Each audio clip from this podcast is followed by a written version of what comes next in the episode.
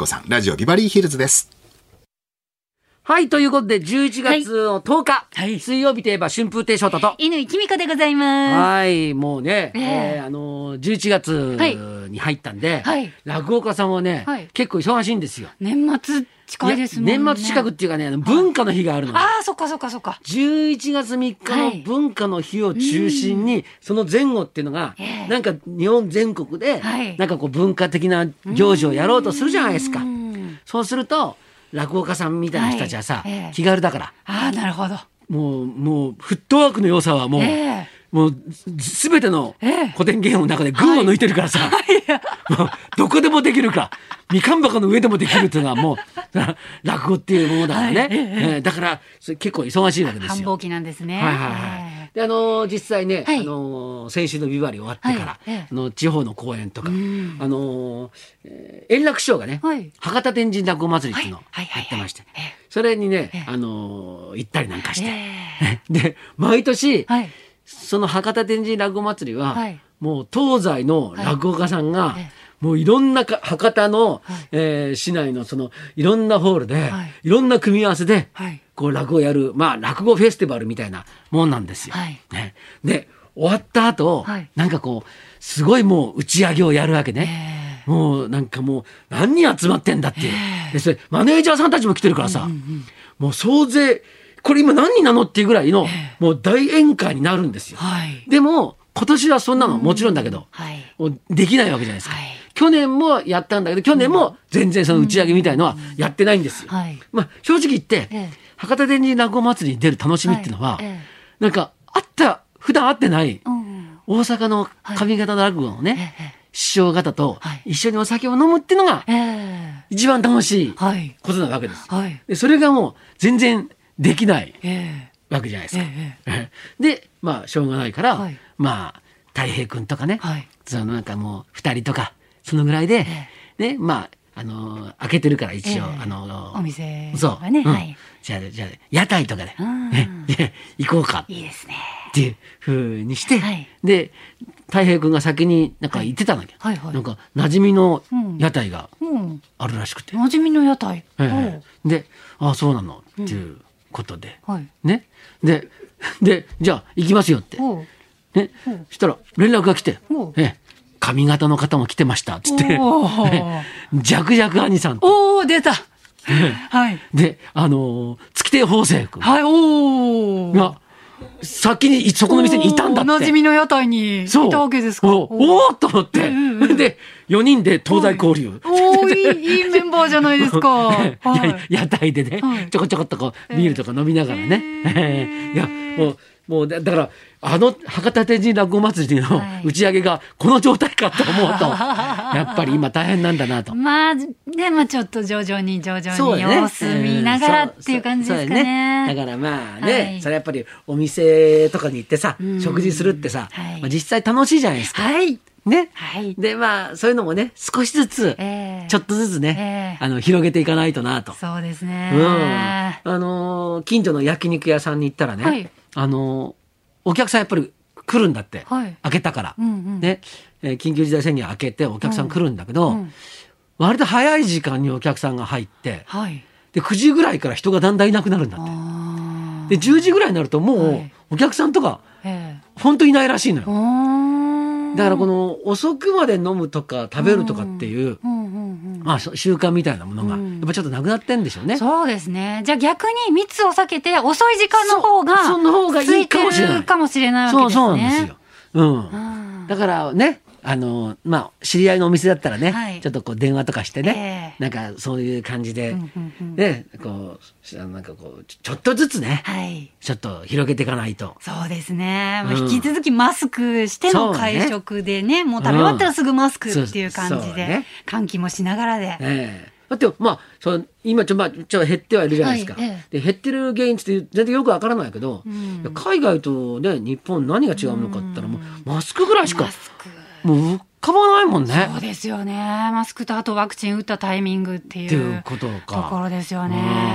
っぺんにわーって打ったからね、日本はね。えだからうんそういうことなんだろうけど引き続きね、もうマスクは、我々もね、今日マスクしたまま放送を。そうそうですよね、引き続きさせていただいております。そうあの僕は一回外してたんだけど、い乾ちゃんがあのマスクし始めたんで、ええあのした方がいいかなと思って。私はもう、はい、もう、かたくなにマスクを 取りませんから。何かを隠してるわけで、牙が生えてきたとかそういうことではないです。なんかマスクね、ええあの、ええしてるうちに、はいなんかちょっとこうね、えいじったりとかそういうのはしてないの してないです、してないです。あ、でも結構ね、うんなんかこのコロナ禍結構美容外科流行ってるらしいですよ。でもそうだね、うん。まあほら言ったらさ、うん。歯の矯正とかさ、はいはいはいそういうのはしやすい時し期かもやすいですし。れないよね。うんもういもう本当表行ったら隠していいええ時なんだからさ、そうそうそうそう。あなるほどね、うんだからまあうんいろんな機会を狙って、ねいろんなねね行動をすればいいってことですかね。ピンチはチャンスってことで。そうですね。はいはい私はね昨日大変だったんですよ。お？はい。私は昨日ね、はい。民放連っていうねほうほう集まりが。民間放送連盟っていうはいそうですそうです。あのテレビ局とかラジオ局が加盟してるようはいはいなはい。連盟。はい。はい。であのーえ係がほう。当番があるらしいんですね。ほうほうほう。がまあ日本テレビ。ほうさんだったんですよ。ほ。で私『笑点』って番組やってるでしょ？はいはい。はいねで、うん。なんか毎年講演とかをされてるらしいんですよ。ああ、その業界の人が集まってみんなで勉強会をするような感じ。映画監督であるとかはあ建築家の偉い先生とか、はいはい。そういう人たちがええ。講演してるんだって。ええ。で今年はちょっとリモートなので、うんはいええちょっとあのちょっと変わったことやりたいって言って、えええ翔太さん講演してくださいって言われたんだけど、僕そんなできるわけないじゃん。いやいやいやいやいや、なんかお城の話とかしちゃえばよかったんじゃないですか？もう、妹だからいいやってこ。の集まりでお城の話して 大丈夫それ。だお城の話だったらできるよ。だけどちょっとそれダメでしょうそうか、業界の人集まってるから、まあ、今後の仕事の、すべての天気にもなるわけですね民放の方が集まって見てるんですよ。あじゃあもうできる男だっていうことを見せつけないといけないわけですね。そこですよ。あー結構きついですね、そのものすごいハードル高いでしょ、そうれ。それそれで、いはい。ろいろ考えて、はい。あのーほら、あの、乾ちゃんもええ見てくれましたけど、はあの僕あのブルースカイオーケストラさんと一緒に、はい。はい。あの昭和をテーマに、ええ。あの昭和二回染めきっていう落語を作ってあるわけですよ。面白いですよね。うん。大好きです。であれをふ、はい。普段は、ええ。あのーなんかその民昭和の民家に入っていて、うんラジオとかつけると、うん。ブルースカイオーケストラがその、えー音楽を演奏してくれるっていう構成なんだけど、それを映像でやればいいんじゃないかとおー、いいじゃないですか。いうことで、はい。もうねいろんな昔からやってるはい番組の映像、はい。それをこう編集して、えねえくれるわけでまた上手に、はい。ええ。それはもうお手のお手のもんだから。そう普段からやってることですからね。そうそうそう。ええ。それで、あの、僕が、ええ。そのなんかこう、昭和好きの人で、うん。昔のテレビ、ラジオが大好きな、うん。あの、人で、うん。で、その、部屋に入り込んで、うん。昔のラジオにスイッチをつけると、ん。なんか、俺らと日本の。テーマソングが流れるとか、ええで、それについてこう語るっていうやつをやったんですよ。いいですね。ああリアルな映像なり音響が流れたってことですね。そうそう。で、昔の映像だからさ、はいで、それ、で、しかも各局、ええあのね、あの、各局うん全部出せるじゃないですか。はいはいはい。ね、だからそれがいいんじゃないですかっていうことを言ったらぴったりの落語がありましたね。そうだから何でもかんでも作っておくもんだなと思って 芸は身を助くって本当の本当だなと本。当ですえねえ。だってもうすごいピンチだったんだからどうし、ねえもうやってくださいって言われたはいいもうんのをさ、はいはいでも全国の民放のお偉いさんたちから何からみんなが見てるわけでしょ、はい。そこで全然ダメダメなことをしたらさえダメだ翔太使えねえやっていうえなりますよね。なるでしょそうなりますよね。そうですよはい。昨日やったやつだってこれ使えないやと思ってる人いるかもしれないんだからさ。ね やんなきゃよかった。やんなきゃよかった。いや、だから本当さ、正直もう出出たくないわけよ。そうですよね。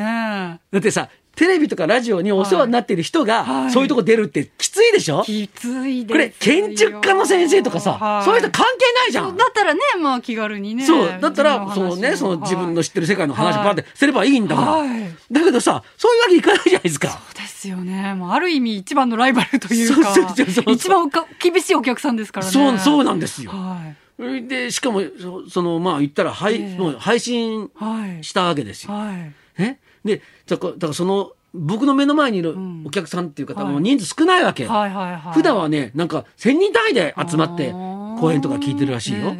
でそんなんないでしょ、はい。パラパラっとこう後ろの方にいるんですよ、はい。でしかも結構な、まあ、来てる方は結構ええ。偉い方とかで来てるはずなんですよ、そういう人ってほらあんまり笑わないじゃないですか。笑わないですよ。基本。笑わないですよ。ね、はい。ちょっとこうねこうどっしり構えて、はい。なんかちょっと面白いこと言っても、はい。ぐらいな感じじゃないですか、はい。その中でねやるこの辛さ。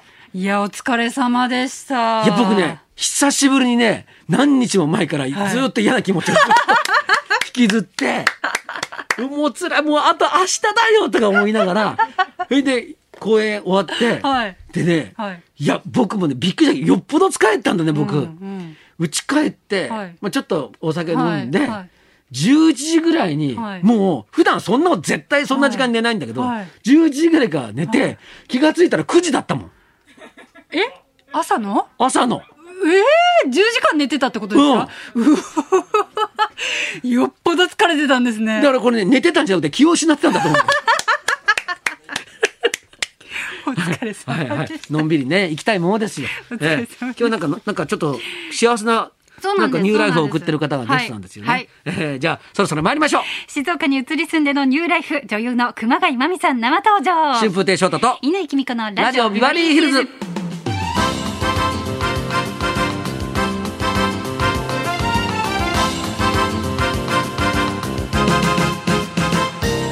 今日のゲスト女優の熊谷真美さんです。去年静岡に移住されたということで、うん。12時からの登場です。はい、そんなこんなで今日も1時まで生放送。日